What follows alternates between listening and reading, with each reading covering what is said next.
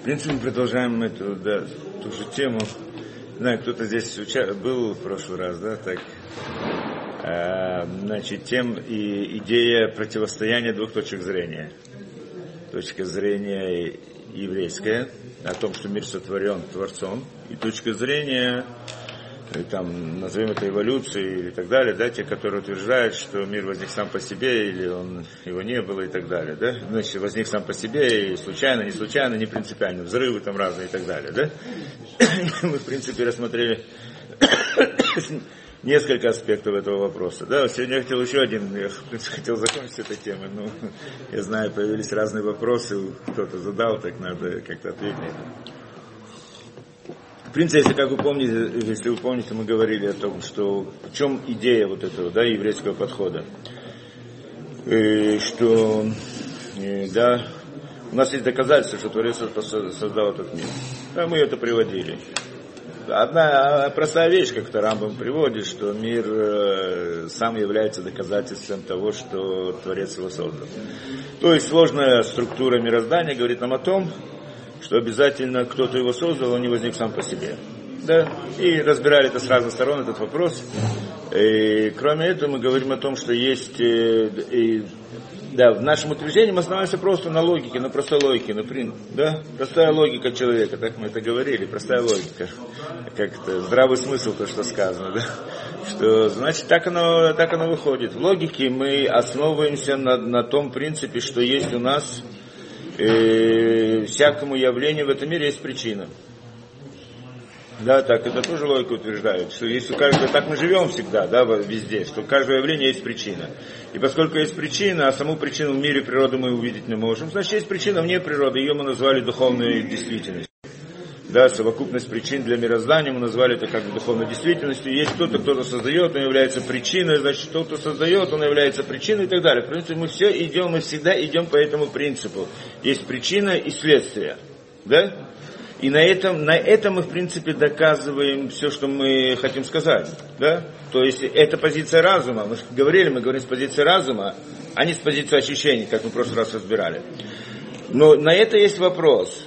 Э, да, что говорят, что на самом деле большой вопрос, если есть эта причинно-следственная связь вообще в мире или нет.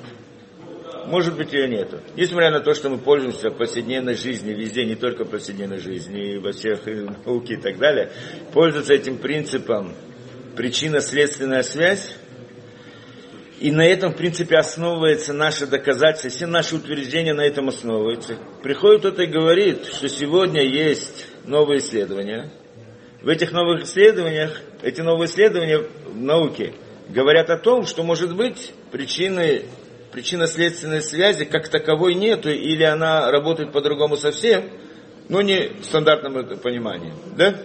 Знакомы с этим? Слышали про эту идею, я так предполагаю, да? На чем это основа? Я немножко, э, да, вот этот вопрос я хотел разобрать сегодня. В принципе, с чего это начинается. Да, эм, э, есть такой, э, на чем это основано, ну, это современная физика говорит об этом деле, да, что сегодня это, есть такой принцип, э, да, на чем это основывается, принцип неопределенности Гейзенберга, кто слышал про это дело. Да, не принципиально. Я только объясню немножко небольшую, идею, как бы очень популярную эту идею и в чем здесь утверждение.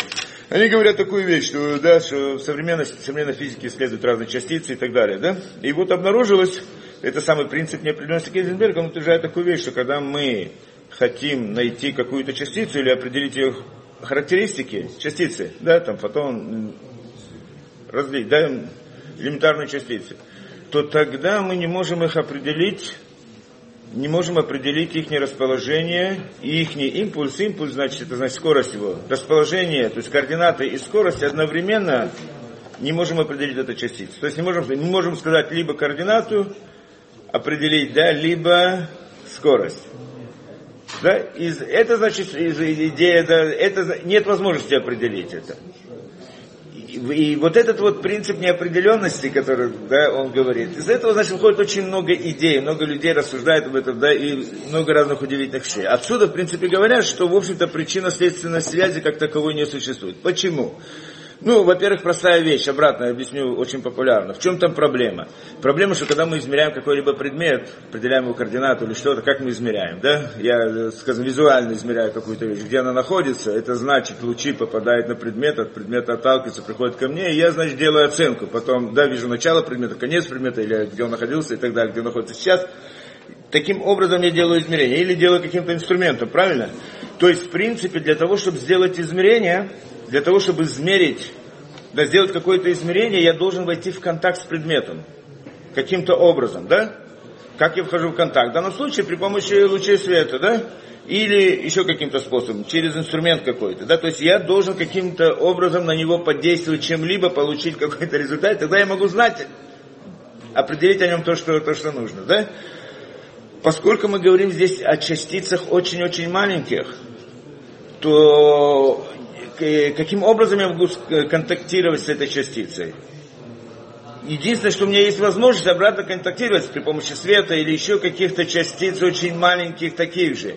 И тогда получается, что когда я измеряю что-либо, какую-то характеристику этой частицы, само измерение, оно влияет на эти характеристики. Поскольку должен идти в контакт, то есть то же самое, пошли на него какой-то луч, скажем, да, то и должен получить ответ, или да, луч возвращает какой-то ответ. Но этот луч, он воздействовал на эту частицу. В принципе, он, может быть, воздействовал на предмет, который мы видим, но, но воздействие там оно очень маленькое, поскольку предмет довольно большой, а да, воздействие оно маленькое, поэтому нам это не мешает. Но там оно, в принципе, меняет всю суть. Да?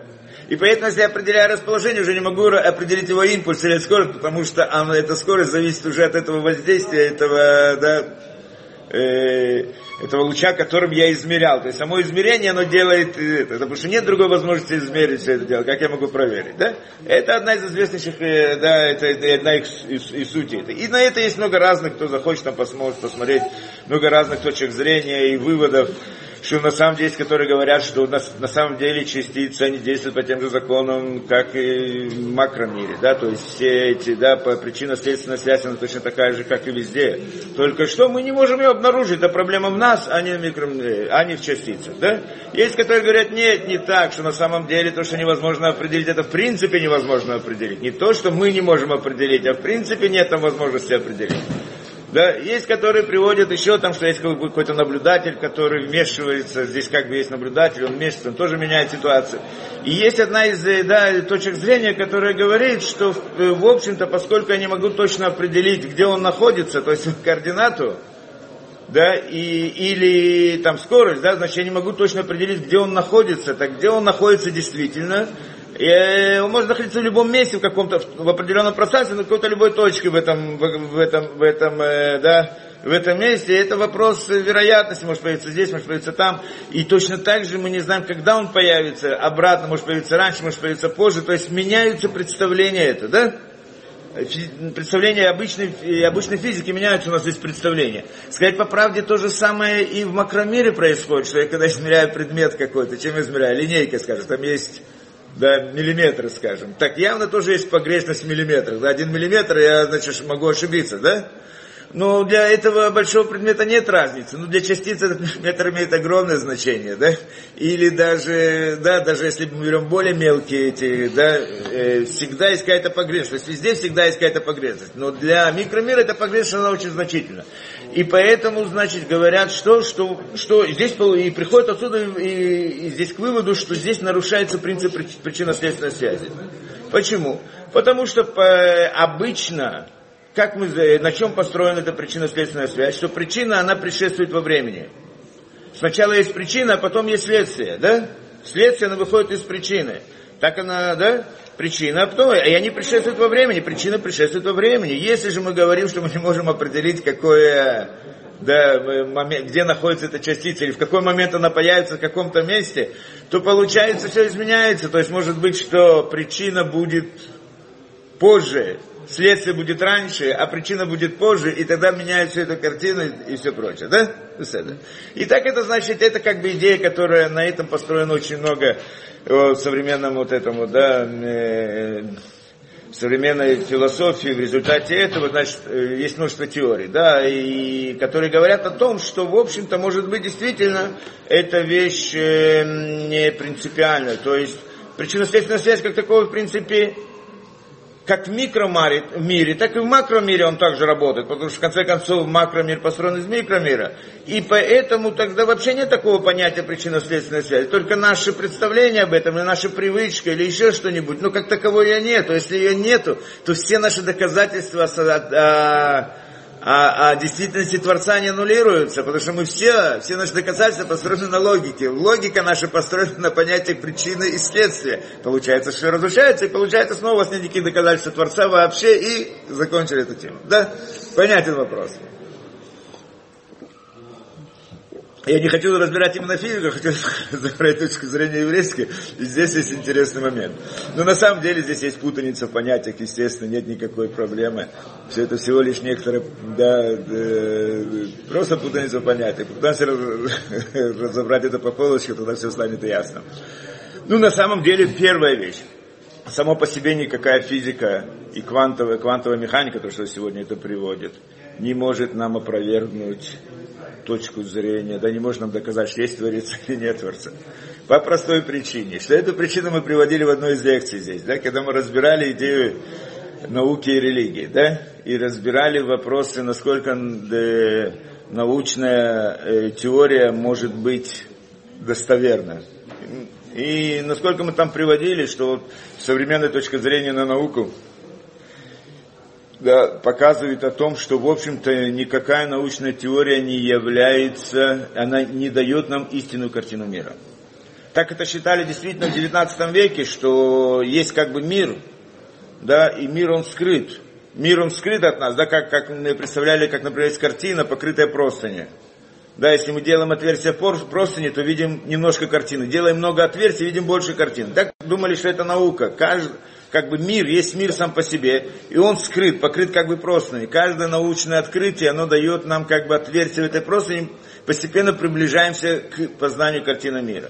Но на самом деле 20 век показал, что это не так, мы ничего не знаем. И знать в принципе не можем по-настоящему о той самой картине мира, которая есть на самом деле, тот мир, который стоит за этой простыней да, тот мир, который находится, мы не, о нем ничего не знаем.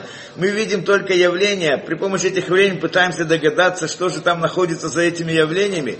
И вот та точка зрения, которую мы предполагаем каждый раз, что находится за этими явлениями, она не, не, является истинной картиной мира, а является всего лишь некоторой моделью на мир, который, в общем-то, не берет на себя даже приблизиться к истинному пониманию этого мира, этого да, мира принципе, как всякая научная теория, это всякая, неважно, да, как мы это приводили много примеров, сейчас не будем вот в прошлых лекциях, а, э, и, и да, что это всякая научная теория, она не дает точный ответ, не просто точный ответ, вообще не, даже не приближается к истинной картине мира. И квантовая механика не является исключением здесь. Да? И поскольку приходят нам, говорят какие-то теории, неважно, что там выходит из этих из, этой, да, из, из того, что они говорят, но то, о чем они говорят, это всего лишь модель мироздания, которая в принципе не является настоящей действительностью. Так как она может прийти и опровергнуть нам то, о чем мы говорим, что когда мы говорим о Творце, мы не имеем в виду модель, а имеем в виду суть, саму суть, то есть то, что действительно есть в мире. То, то, то есть мы, когда утверждаем какую-то вещь, мы, да, что есть Творец, мы утверждаем, что это знание абсолютное, не зависящее от моделей. Во всех моделях это работает. это действительно сама по себе. А, э, если хочешь опровергнуть, пожалуйста, можно постараться попробовать опровергнуть. Но опровержение это с позиции моделей, которые строят науки, в принципе невозможно, потому что сама научная теория, она является всего лишь моделью и никак не, не показывает на истинный мир, так как она мне может сказать, что да, что нет. Да? Это э, самый простой ответ на эту вещь. Что, в принципе, да, и, кроме того, э, в самой этой мех... квантовой механике явно туда это вот этот вывод, что причинно-следственности нету, это такой очень отдаленный вывод, совсем далеко не все с этим согласны, совсем не обязательно, это некоторая фантазия такая, которая говорят. В любом случае мы явно этим принципом пользуемся, да, не, не, не принимаем этот принцип квантовой механики в обычной жизни, да, что если так, я приду, скажу простую вещь, приду в суд, да, человек пришел, э, ударил ножом кого-то, убил его, так что приведут его в суд. Так что он скажет? Знаете что, сегодня в современной, да, в квантовой механике сказано, что причина следствия, оно как бы нарушено. Так, э, так кто сказал, что я его убил? Может быть, он умер еще до того, как я, как я его ударил ножом. Ты говоришь, да, тогда, да, поскольку причина может быть позже, чем следствие, да, в результате, в, в результате этой теории, да, в выводах этой теории. И так далее. А мы явно не, не, не говорим так. Явно в жизни мы пользуемся понятием, что есть причина. Есть следствие, и это как бы основная вещь. Теперь, по идее, здесь есть другой момент, что, в общем-то, вот эту вот принцип причинно-следственной связи хотят опровергнуть с других позиций, с позиций философских тоже. Одна из них это известная вещь, да, известная проблема первопричины. Что если мы говорим, что есть причина да, есть явление, у него есть причина, у причины есть причина, и так далее, у каждого явления есть причина, да, так, так э, мы приходим и говорим, что должна быть одна причина, которая создает все, все, да, приходит он и приходят они и говорят так, что если есть причина у каждого явления, у каждой вещи, то у того первого явления, которое создает, у того первого, кто является первой причиной, у него тоже должна быть причина. И тогда мы не выходим здесь из, да, у нас есть бесконечность, и мы ничего не можем сделать, да? не, это не решение. В принципе, этот вопрос мы разбирали немножко в прошлой лекции, там говорили, кто сотворил Творца, да? Разбирали этот момент. И э, это проблема, э, да, и тогда, говорит, тоже тогда, кто сказал, что есть причинно-следственная связь. Еще что говорят, что если действительно, откуда мы знаем, что есть причинно-следственная связь?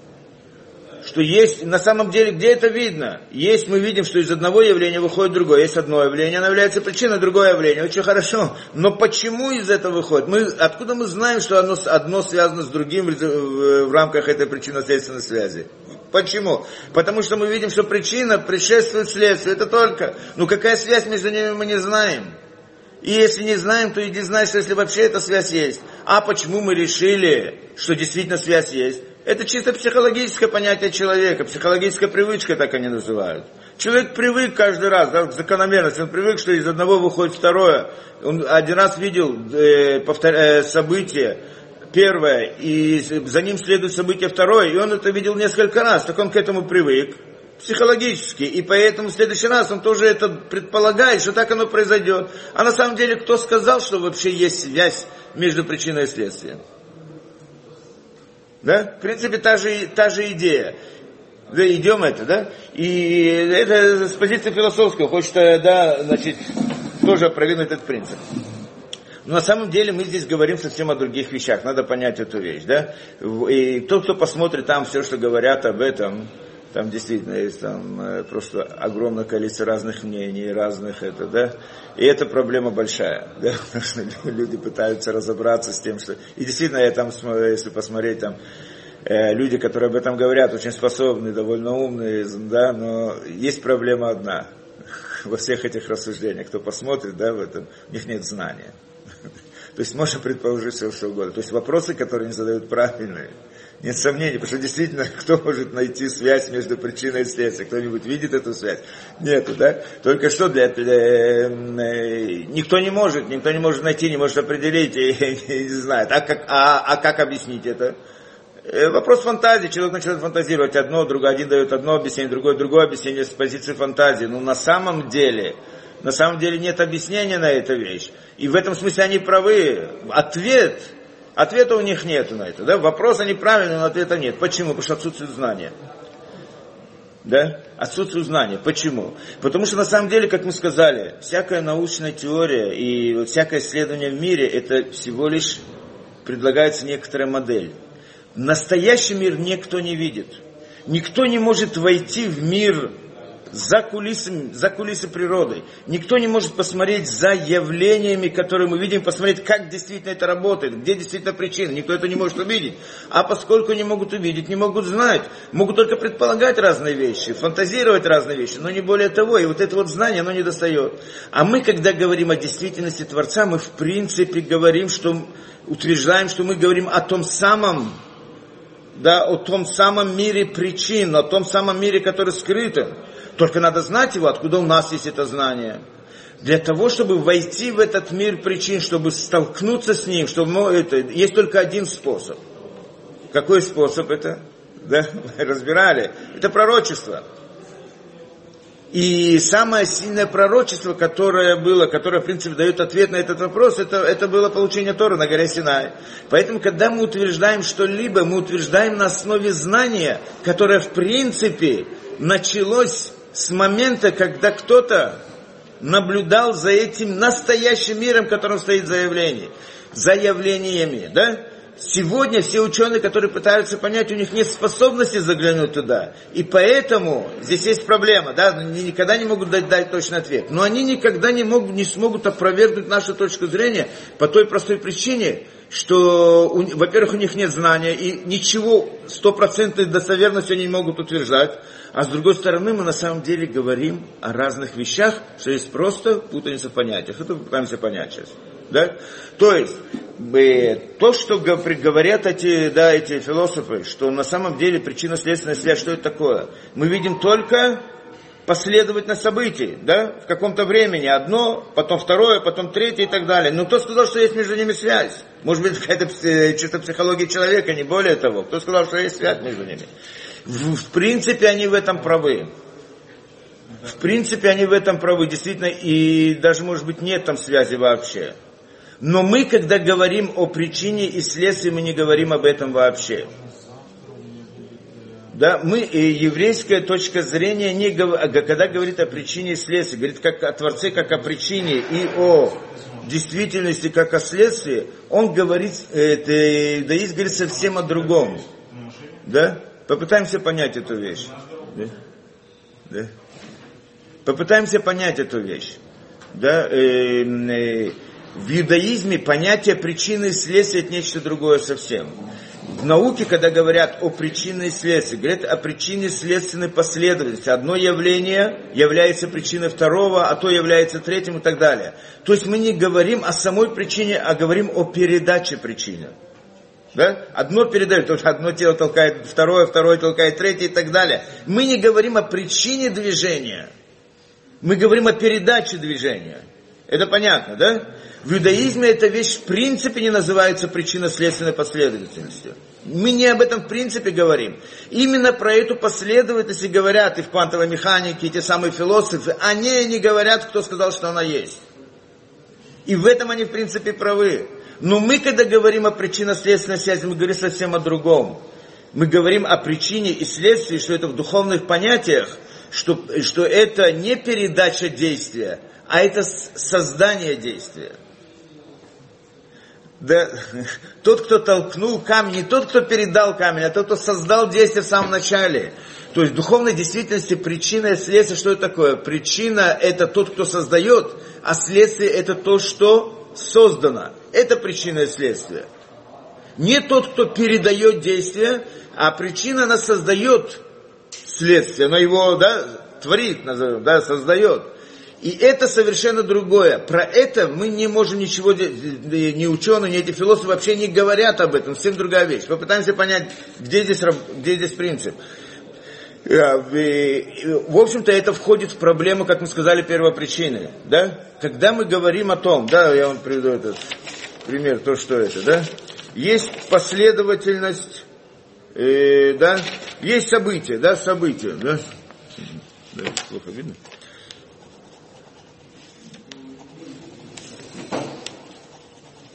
Да есть последовательность событий в мире, правильно? Так мы говорим. Мы изучаем одно явление, спрашиваем, где его причина, находим второе явление, материальное, которое вызывает его, так мы считаем, да? Потом говорим, из него есть другое явление, которое вызывает его, есть и так далее, и так далее. Это бесконечный процесс. Где же это начинается? Есть где-то, где-то это начинается, правильно? Почему? Потому что то самое явление, которое, которое, да, которое вызывает это, это не то явление, которое передает да, а то явление, которое вызывает, но никем не вызывается. То есть настоящая причина, она должна вызыв, она вызывает, но никем не вызывается. Это причина по-настоящему. Это не передает, а начинает действие. Где она находится? Где-то она должна находиться, да, так по-простому. Если есть действие, значит где-то находится. Вся другая последовательность только, явление только передает, но не является да, самой причиной. И вот это вот, и эта проблема называется проблема первопричины. Эту вещь, идею называют первопричиной. Это как бы действие, нечто, нечто, что вызывает, но никем не вызывается. Можно так по схеме нарисовать таким образом, да? Что есть как бы последовательность каких-то событий. Да? Последнее его вызывает, а есть первопричина, есть некоторое явление, которое вызывается причиной, которая ничем не вызывается, да? Значит, назовем ее первой причиной, как бы, да? Таким образом. Да? Это как бы точка зрения. И тогда здесь вопрос, где она, или это, если это последовательность бесконечна, то непонятно, как она входит, эта первопричина, в этот мир. А если она не бесконечна, то получается есть какое-то одно из явлений, которое происходит без причины, и это чудо, да? Так приходят, э, это одна из проблем, которые пытаются разрешить, в принципе нет этому решения. В обычном знании действительно нет решения, только Тура нам дает решение на этот вопрос, мы сегодня хотим его рассмотреть да, чтобы объяснить эту вещь. Но, в общем-то, здесь вот это, да, это, это проблема, про которую здесь говорят, да. Мы же, когда говорим о причине, об этой последовательности вообще не говорим. Мы говорим только о той первопричине, которая вызывает, начинает действие. О ней мы и говорим. Про это никто не может сказать, что ее нету, и не, не работает э, да, причинно-следственная связь. Вся причинно-следственная связь, которую, при, о которой сомневаются и в квантовой механике, и в философии, это только о последовательности, но не о понятии первопричины. Да? А сама первопричина, мы пытаемся понять, как это работает. И, э, откуда мы это можем знать? Действительно, мы здесь часто, когда я здесь привожу разные вещи, да, часто мы здесь говорим, то может быть создаться впечатление, что я не знаю, откуда я это выдумываю, или говорю сам. Явно, что это не сам. То есть мы не можем говорить о каком-то этом, да, есть множество людей, которые, да, ученые, которые рассматривают это, люди довольно умные способные, э, ну, они не могут прийти к решению. Почему не могут прийти к решению? Чтобы прийти к решению, надо знать, что находится за явлениями. Откуда они могут знать? Не могут знать.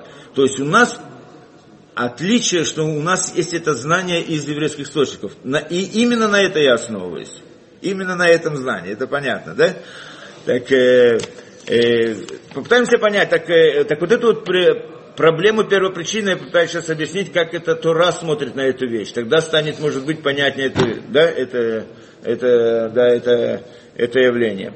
А, это у нас есть Рав Деслер, Рав Деслер, здесь книга есть Рав Деслер, да, что он приводит из Талмуда, некоторые, да, из Талмуда, что Талмуд занимается именно этим, да, то есть то самое знание, которое мы сказали о мире, который скрыт от наших глаз, он был открыт во время получения Торы, и это знание было передано еврейским мудрецам до сегодняшнего времени. Так этим знанием мы пользуемся. Хорошо, да?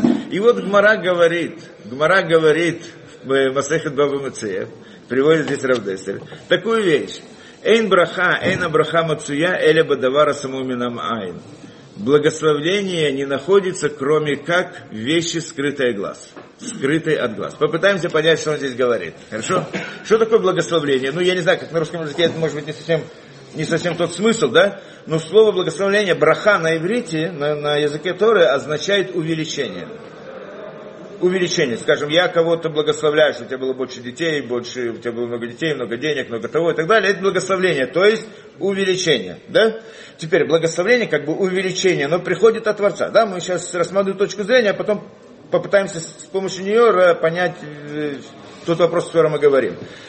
Да, значит, э, и так говорит Гмара, что благословление, и, да, вот это увеличение, то есть если Творец, он источник всего, что происходит в этом мире, и он хочет что-то увеличить в этом мире, то как оно происходит, это увеличение, да, э, э, Эйн Абрахаму Эля Бадавар Самуминаем, только вещи, которые скрыты от глаз. Попытаемся понять, что это значит, что он говорит. Предположим себе пример, да, что человек собрал урожай, еврей собрал урожай с поля и, да, и поместил в амбар. И он собрал одну тонну. Но, но Творец хотел, чтобы у него была не одна тонна, а две тонны. Почему? Он заслужил этого, не принципиально.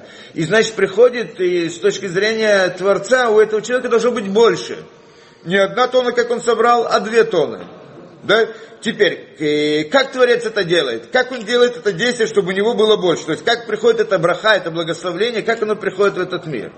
Говорит он здесь, скрыто от глаз. Что значит скрыто от глаз? Если он собрал этот урожай и поместил его в амбар, амбар да? Амбар называется, да? И поместил его и, и ушел. На утро он приходит, он там вместо одной тонны видит две тонны. Как так? пока он отсутствовал там из одной тонны, которую он собрал, получилось две тонны. Путем чуда, просто. Да? Значит, да? Чудо, потому что действие Творца навсегда чудо, нет другого, нет другого действия, у него не действует по природе, да? чудо. Стало больше, то есть это, это значит браха, увеличение, то есть оно увеличилось, произошло, стало больше, два раза больше, одна тонна, да? Это то, что утверждает, что когда Творец хочет дать человеку что-то большее, так он делает, это делает ему таким, именно таким образом, но скрыто от глаз. Почему скрыто от глаз? Потому что, то есть условие здесь, что когда тот пошел домой, перед тем, как он шел домой, он не посчитал, сколько у него было. Потому что если он знал, он посчитал, взвесил и понял, что у него есть только одна тонна, и пошел домой, возвращается обратно, он не станет две тонны. Почему? Потому, так, потому что тогда он увидит, потому что тогда он увидит, он поймет, что здесь произошло чудо. А Творец не хочет, чтобы он это видел. То есть он делает это только скрыто от глаз. Это должно быть скрыто от глаз. То есть Творец хочет сделать какую-то удивительную вещь в этом мире, она должна быть таким образом, чтобы не было видно. Чтобы она скрыта от глаз. Это то, что здесь говорит. Если он не взвесил, то тогда он увеличится таким образом. Да? Это, это идея, которая сказана здесь, что когда Творец приходит и вмешивается в этот мир и хочет сделать нечто, да, увеличение, какое-то увеличение в этом мире, он это сделает путем чуда, но незаметно, чтобы никто не увидел.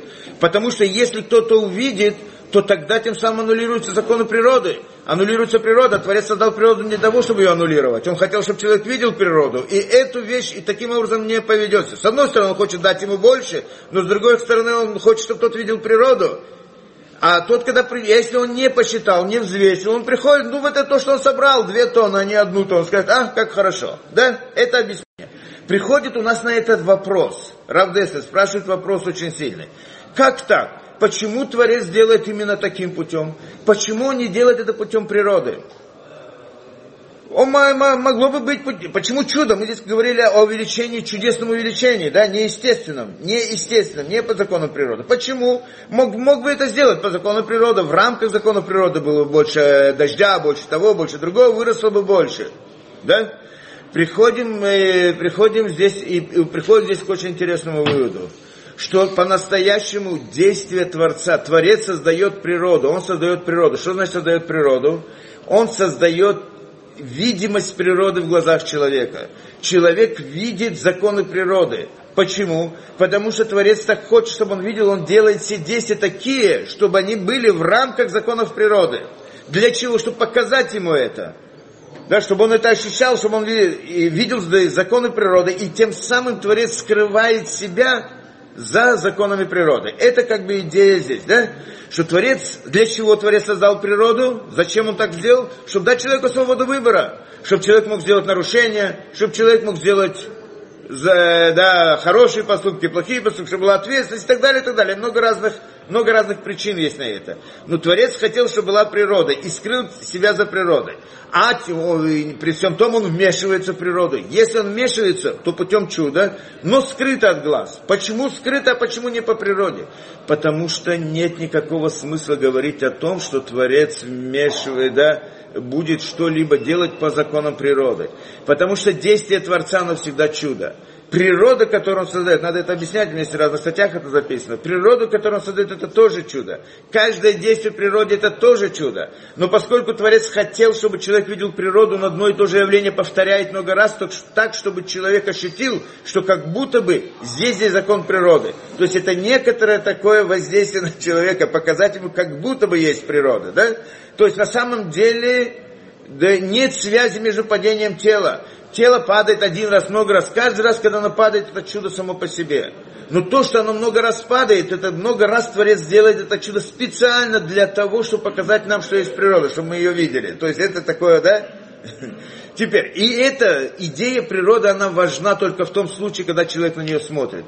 Но когда человек на нее не смотрит, нет смысла говорить о природе. Нет смысла говорить о действии в рамках природы. Зачем Творцу надо делать действия в рамках природы, когда человек на это не смотрит? Когда человек не смотрит, тогда Творец делает обычное, в кавычках, нормальное, в кавычках, действие, Творца, потому что действие Творца нормальное и обычное, это, это чудо. Он просто делает, он просто возникает и все, без всяких этих, да, без всякой последовательности природных этих событий, да. И здесь, и да, это значит то, что он объясняет здесь понятие благословения. Теперь отсюда мы попытаемся понять нашу вещь, о чем разговор. То есть отсюда выходит очень интересный вывод. Что если я выхожу на улицу и смотрю на небо, что я вижу? Звезды. Правильно? Звезды. Теперь вопрос. Когда я смотрю на, для чего есть там звезды, зачем это? Мы сказали, да, что была астрология, были, да, Творец создал звезды для того, чтобы у меня была видимость этого мира для различных это, да. Теперь, но это когда я на него смотрю, когда я смотрю на но когда я не смотрю на эти звезды, они тоже там есть. То есть я вам говорю сейчас еврейскую точку зрения. Когда я не смотрю на звезды, они тоже там есть. Есть ли смысл Творцу создавать эти звезды даже тогда, когда я на них не смотрю? С точки зрения этой логики. Нет никакого смысла. Может быть, кто-то другой смотрит. Ну ладно, другой. А если никто не смотрит? То большой вопрос, если они там вообще есть. То есть они есть только тогда, там только тогда, когда человек на них смотрит. Тогда есть смысл говорить о них с еврейской точки зрения, да? Тогда есть смысл о них говорить. Когда же человек на них нет, никто на них не смотрит, в этот момент нет необходимости их создавать. А кто-то скажет, что он создал один раз, это всегда существует. Это не так. Мы разбираем тоже еврейская точка зрения, что Творец создает мир, возникает каждое мгновение заново, да? И будем это ходить. Это, в принципе, то, что сейчас очень сильно примыкается и с квантовой механикой, со всем, что, что мир, он как бы импульсирующая действительность. Каждый раз исчезает и возникает, да? исчезает, возникает.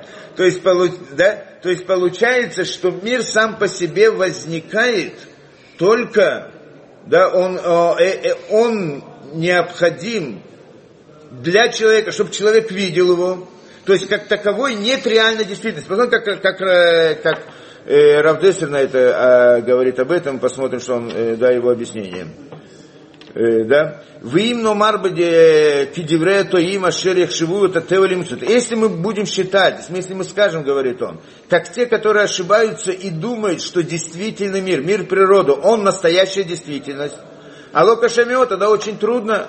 Килама я сэшим дворах не симба даварами кусаминая. Тут зачем тогда Творец должен делать чудеса, скрытые от глаз? Чтобы сделать это по природе. Ламало шпели Адама Удери Хатео. Почему по природе ему не воздействует, на него не воздействует? А Рейми Фуражбаза выходит отсюда. Он говорит, Шеатева и Ненамациют, что природа вообще не является действительностью. С еврейской точки зрения, что природа вообще не является действительностью.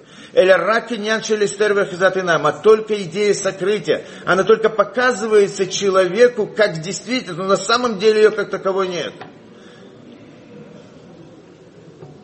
Но то, что скрыто от глаз, нет смысла вообще не делать эти, да, придерживаться там законов природы вообще. То есть он здесь говорит революционную идею. Если мы, мы приходим сейчас, претендуем на ту вещь, что мы говорим сейчас, объясняем мир природы с позиции мира настоящего, который стоит за явлениями. Какой мир настоящий, который стоит за явлениями, кто знает? Никто не знает. Мы приходим и говорим, что есть у нас знание, мы знаем, как он построен. Как он построен? На самом деле, эта точка зрения этого знания, этого знания, она говорит о том, что наш мир в действительности, он в принципе не реальность. Не существует вообще. Он кажется, это представляется в глазах. Это, это некоторая видимость такая. Я могу привести несколько доказательств, свидетельств на эту вещь. Просто так. Мы смотрим на стенку. Она есть или ее нету? Большой вопрос, да, мы говорим, есть, конечно есть, мы же ее видим. Ну как мы ее видим? Если посмотрим хорошо, луч, подумаем, луч солнца, луч света попадает на стенку, отражается, попадает мне в глаз, и я вижу стенку. Очень хорошо. Но на самом деле стенка из чего он состоит? Как сегодня утверждают науки, из атомов. Что такое атом? Маленькая ядрышко, а вокруг пустота, в принципе, да? Там электроны не играют роли большой, да? То есть, что я должен был бы увидеть, если бы я видел, смотрел бы по-настоящему на стенку? Пустоту. Может, с какими-то крапинками, да? А что находится внутри ядра вообще большая проблема, что мы оттуда выводим только частицы, они вообще не существуют, или да, существуют, исчезают, не исчезают, большой вопрос. То есть, в принципе, то, что я вижу стенку, это, это обманчивое впечатление на глаза человека, потому что на самом деле это пустота. Почему же все-таки я не вижу пустоту, а вижу стенку? Потому что мои ощущения не ограничены. Потому что глаз человека воспринимает лучи, света в определенном спектре, видимый спектр есть такое, да, что длина лучей, длина волны там, она соизмерима с размерами атома. И тогда, как такой луч, попадая на атом, он отражается, и тогда я его вижу, и, и тогда я представляю, как будто есть что-то сплошное там. Ну и мой глаз не воспринимает лучи, скажем, с более маленькой длиной волны, которые проходят сквозь, как, скажем, рентгеновские лучи или другие, что если бы он воспринимал бы это, тогда бы мы видели бы совсем другую картину в мире, правильно? Как, как, в рентгеновском снимке, или еще хуже, да? То есть мы увидели бы совсем другое. Получается, что глаз человека это несовершенная вещь, да?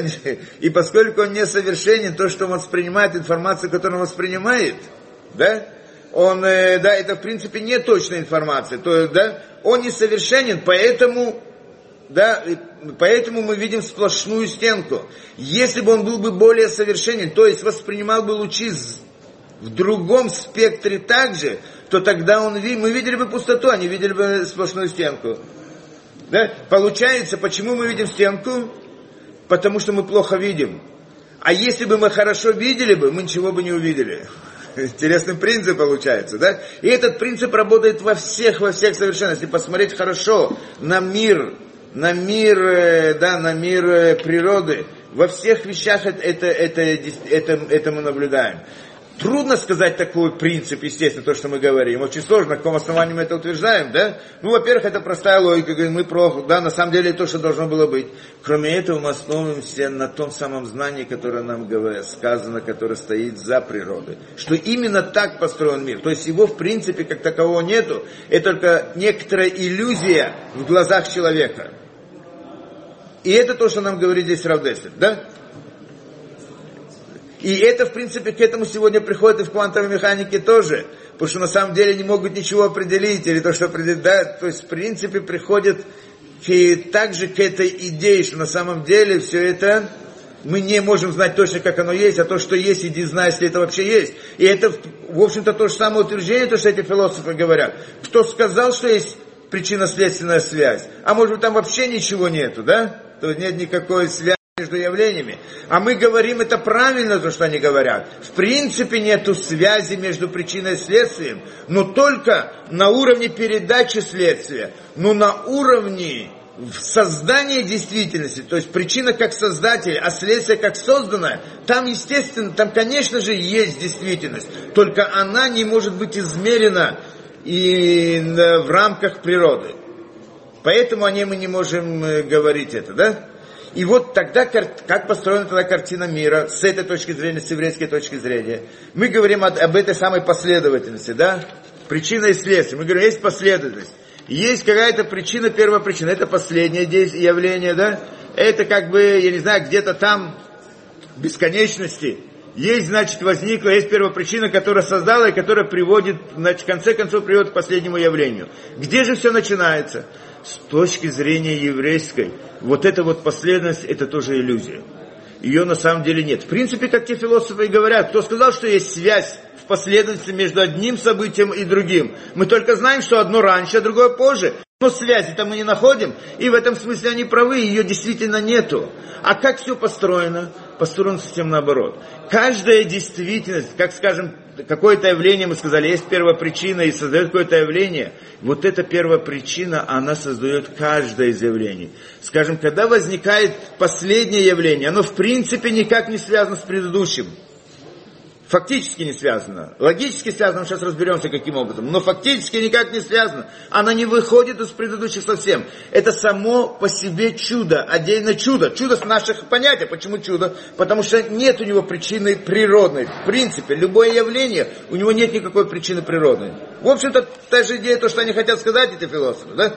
Только мы продолжаем эту идею, пытаемся дать объяснение ему. У, происходит какое-то явление в мире, у него в принципе нет природного явления. Даже если мы видим какое-то другое природное явление, которое мы называем, что оно является причиной для этого, а это является следствием, это всего лишь иллюзия. На самом деле оно тоже не является его причиной. А какова его причина? Причина его это первая причина. Первая причина находится, она не видна в мире, ее невозможно увидеть в мире. Причину саму по себе невозможно обнаружить в мире.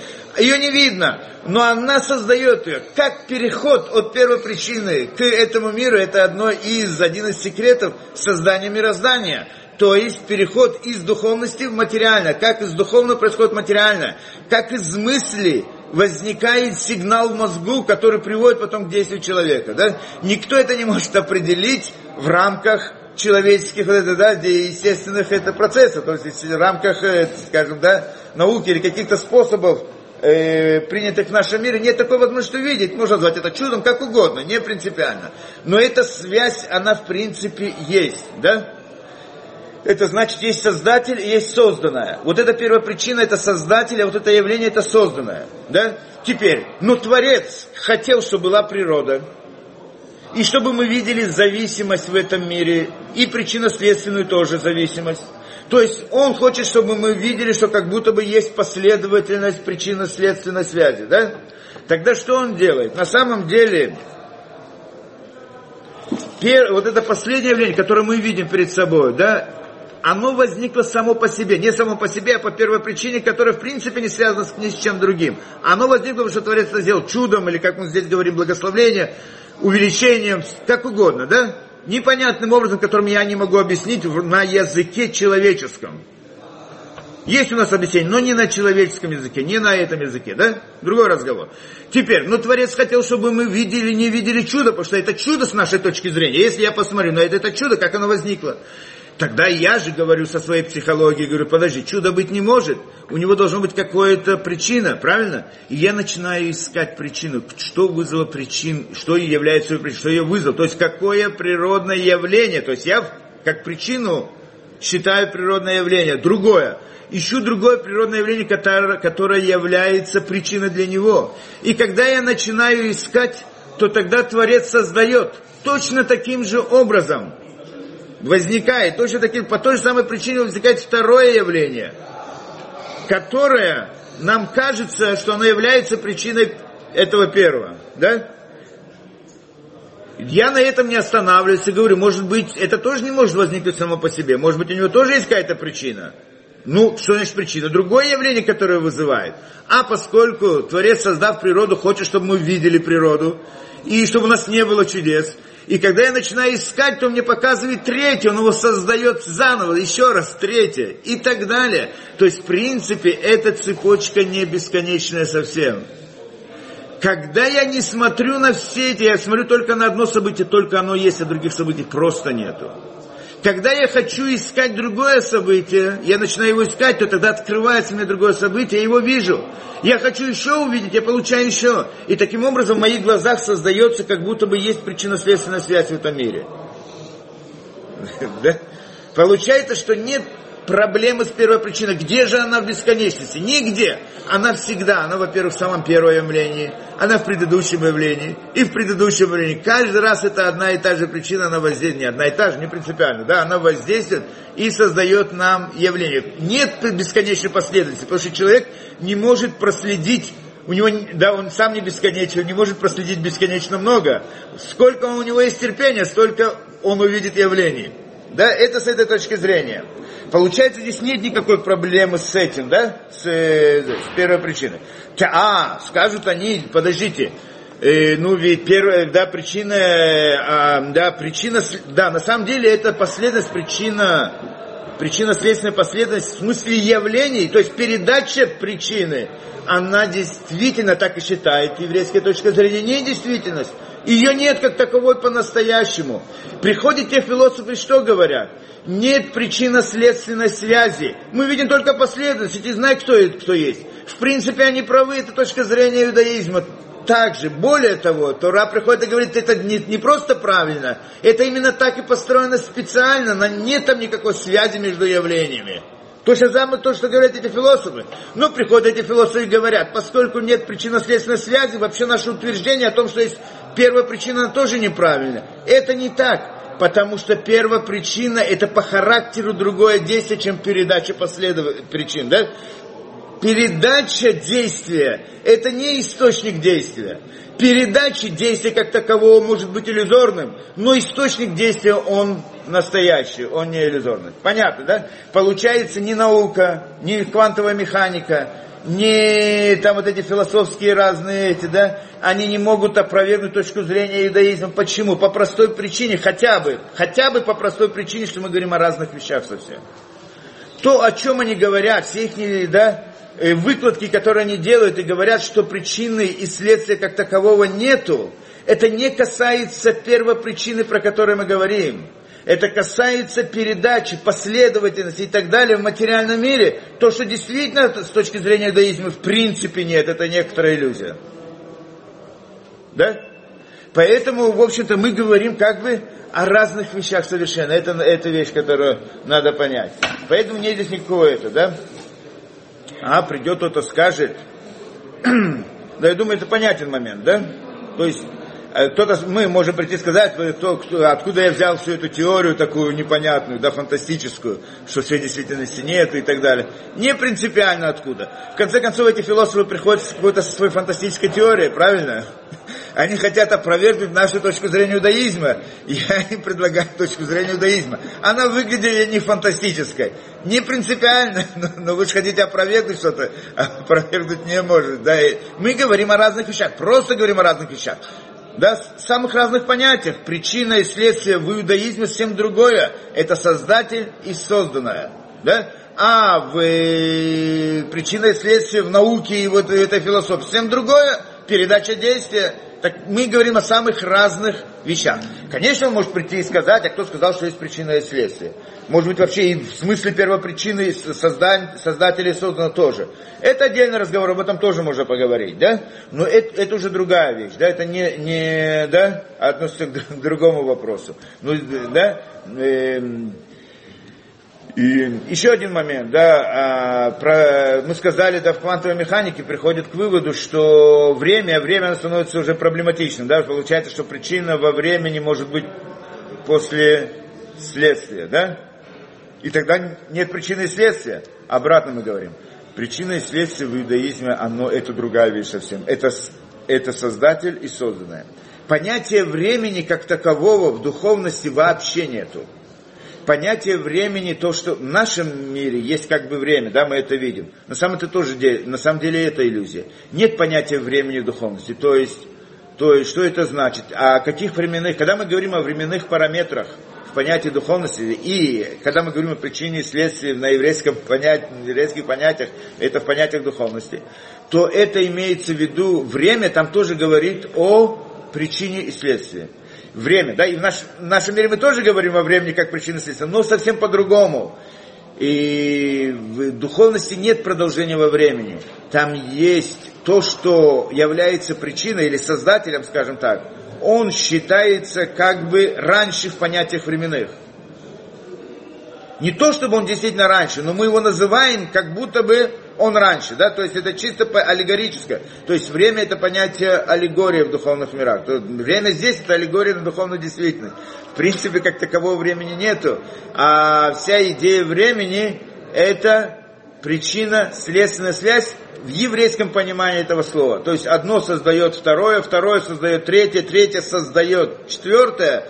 Так каждое из них, то, что создает, оно является раньше, чем то, что оно создает в понятиях аллегории, когда мы говорим о временных понятиях. Но на самом деле там нет времени вообще, все это одновременно, одна, одна это, да. Поэтому это, это, это проблема со временем, э, то, что в современной физике, да, с относительностью этого времени, это тоже не является вопросом. Но на самом деле, естественно, остается вопрос, кто сказал вообще, есть ли причина и следствие? Может быть, да, может быть, нет. На, на, на чем это? И то, что приходит нам, вторая точка зрения, философы говорят нам, что это всего лишь некоторая психологическая привычка. Человек привык. То есть мы видим одно событие, за ним происходит второе событие. Да? Привыкли каждый раз. Когда я вижу в следующий раз, я скажу, хорошо, за, за первое событие, если увидел первое событие, я скажу, что прожил второе событие. Чистая привычка такая, да, психология человека, так они утверждают. Э, ну, во-первых, как мы сказали, они говорят совсем о другой действительности, о передаче, а не о причинно-следственной связи, что это совсем в духовности, в еврейском понимании этого слова другая, другая вещь. Но даже, но даже в этом, то, что я не вижу, то, что я не вижу связи между двумя явлениями, а только, что одно предшествует другому, это не значит, что этой связи нет как таковой. Мы, в принципе, считаем, что в конце концов нет, но по другой причине. Но вот это самоутверждение, что нет, потому что я не вижу прич... связи между ними, значит, ее нету, это большой вопрос. Кто сказал, что ее нету, может быть, она есть. Да? То, что я это не вижу, это не значит, что его нету. Если я не вижу связи между причиной и следствием, то есть не могу, связь логическую я вижу, да, то есть я просто что, что но не вижу связь фактическую, не могу это измерить, это не значит, что этой связи нету. На, на, на чем основано это утверждение? Да? То и с другой стороны, давайте посмотрим по-другому, с другой точки зрения. В конце концов, мы, э, да, Откуда, как возникает привычка у человека? Привычка, да? Человек наблюдает за миром, в результате наблюдения возникает привычка, правильно? По-простому, да? В конце концов, человек видит что-то, каким образом, не будем говорить о механизме возникновения, отдельный разговор, да? Но когда человек наблюдает за миром, да, что-то он видит, он привыкает, это понятно, да? Теперь, мы в мире, в мире у каждого человека окружает, в окружении каждого человека находится множество явлений, которые связаны между собой причинно-следственной связью, но он этого даже не замечает. Ясный факт, да?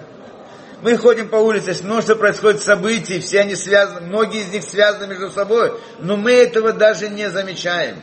Почему? Как мы вдруг заметили это? Как мы заметили это? Как мы замечаем, что есть вдруг какая-то связь между явлением, что не случайно одно за другим происходит. Как? Когда мы стали на это смотреть, когда мы стали взглядываться, когда мы стали исследовать эту вещь, да? Когда я начал обращать внимание, пока я не обращаю внимания, я иду по улице, есть там какие-то цветы красивые. Мне не интересны цветы, я могу там 50 лет ходить по этой улице и никогда их не увижу, потому что они мне не интересны. Как только они мне интересны, я смотрю, я могу их увидеть, да? То, что человеку не интересно, он это не видит да? различные закономерности в мире, что это в принципе причинно-следственная связь. Человек, чтобы их увидеть, человек должен смотреть, он должен хотеть их увидеть, должен делать исследования, правильно? Должен взглядываться. Если он не взглядывается, не смотрит на это, то он это не увидит. Что значит всматриваться в, да, в события? Да, что это значит? Это значит искать. Как я нахожу причинно-следственную связь? Как я нахожу закономерность в мире? Как? Есть много закономерностей в мире, которых я даже не обращаю на них внимания. В какой момент я начинаю обращать? Только в тот момент, когда я начинаю эту закономерность искать. Да? Понятная вещь. Я, я ее ищу, я хочу ее найти. И тогда я могу увидеть, может быть, действительно из этого уходит это, из этого уходит это и так далее. Да? Для того, чтобы искать закономерность, я должен знать, что она есть или что она может быть. Я не могу искать того, что я не знаю, что она вообще есть. Понятно, да, логика? Я знаю, что она есть, тогда я ее ищу. Теперь, если мы сказали, что ощущение закономерности, что это в принципе ощущение причинно-следственной связи, это некоторый психологическое, некоторый психологический феномен внутри человека, некоторая привычка, она возникает только после наблюдений. Но для того, чтобы увидеть что-либо, сделать это наблюдение, я должен его искать, я должен наблюдать.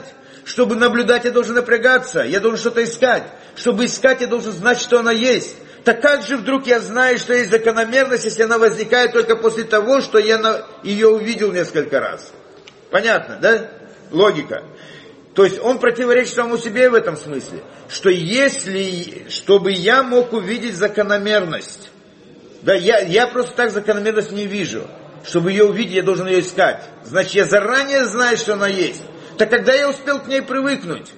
Ведь к ней, чтобы к ней привыкнуть, я должен это наблюдать каждый раз, правильно? Потом могу привыкнуть. Но чтобы наблюдать ее, я должен ее видеть. Чтобы увидеть, я ее должен искать. Чтобы искать, я должен знать, что она есть. Так как же узнал, что она есть, если я еще к ней не привык? Понятна проблема. Ребенок родился, ребенок родился.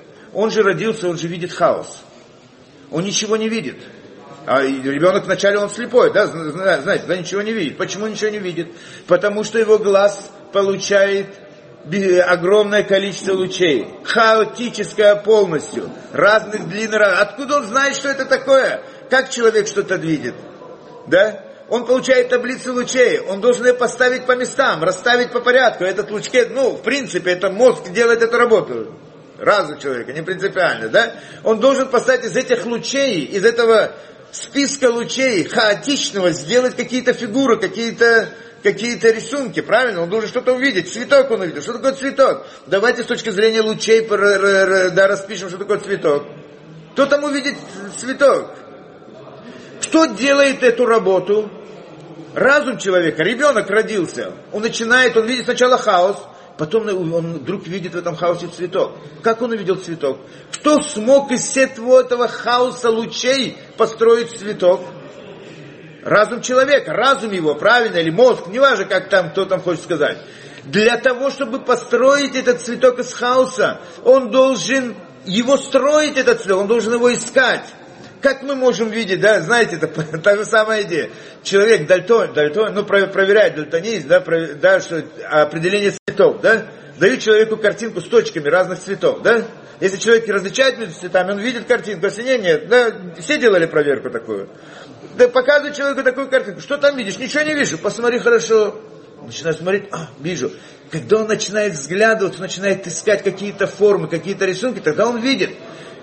Правильно, да? Если он не взглядывается и не ищет, то не увидит.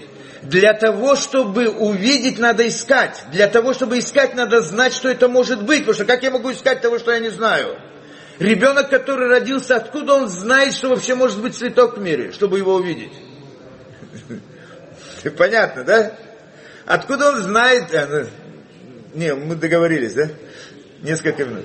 Откуда человек знает, Откуда человек, да, ребенок может знать, что есть форма какая-то, что может быть форма стола, форма еще это. Чтобы ее увидеть, надо искать в этом хаосе лучей эту форму. И надо собрать из этих лучей эту, да, что, как он это сделал? Для этого надо знать. Получается, что ребенок приходит уже с каким-то знанием определенным. С этим знанием он уже рождается в этом мире. То есть какое знание? Знание, что есть формы что должны быть какие-то формы, какие-то определенные. Их он может искать в том хаосе лучей, который он получает. Если нет этих форм, если он не знает про это, он никогда ничего не увидит.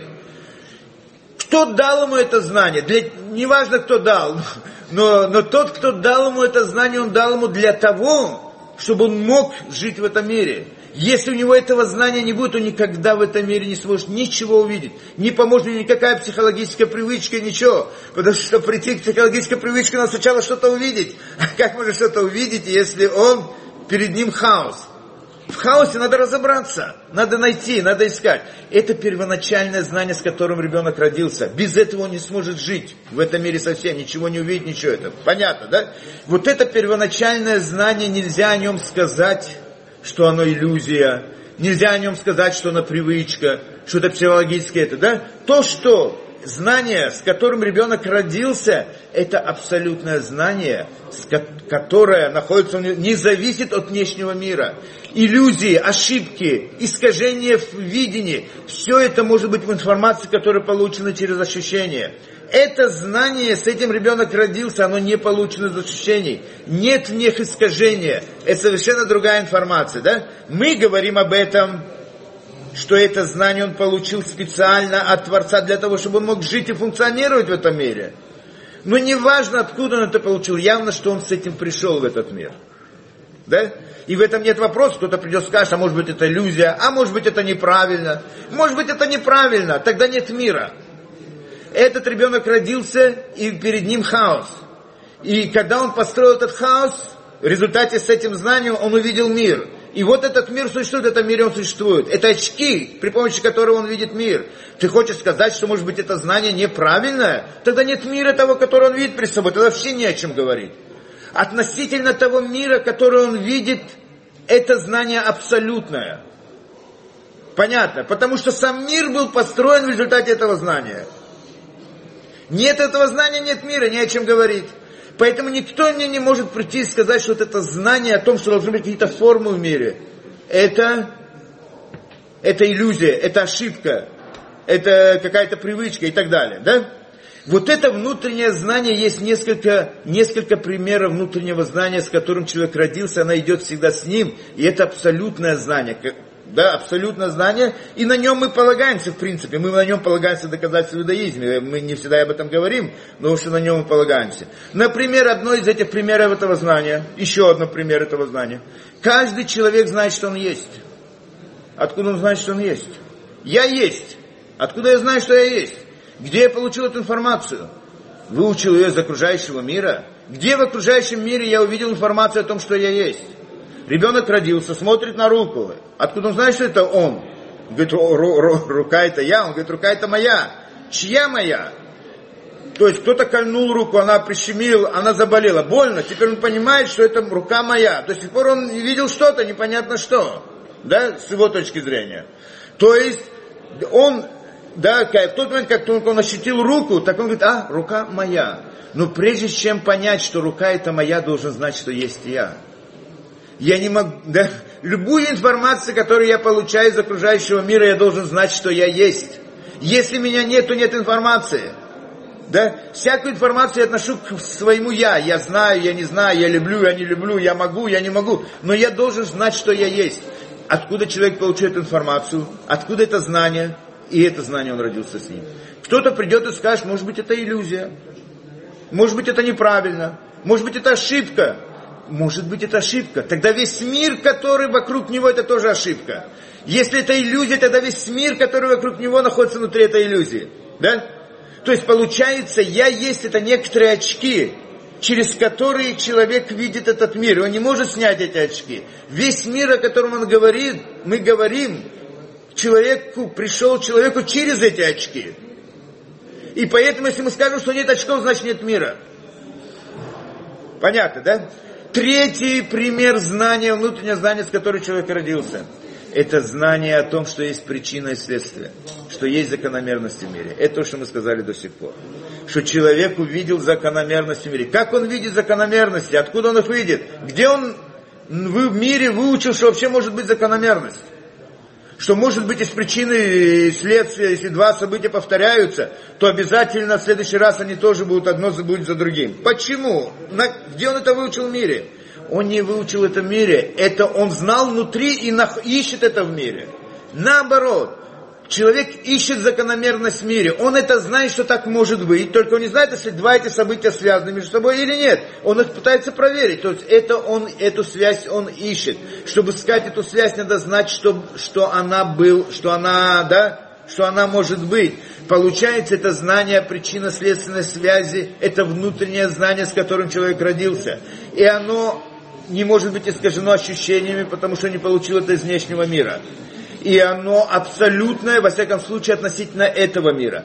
Поэтому всякий, кто придет и скажет, что нет причинно-следственной связи, может быть, это ошибка, может быть, это чем-то выдумано, он идет против разума человека, это, это утверждение разума человека, это идет против самой истины, против, да, он говорит, он, он не может это утверждать с точки зрения, да, то есть это, это неправильное утверждение, он не может опровергнуть на, на наш, наши доводы никоим образом.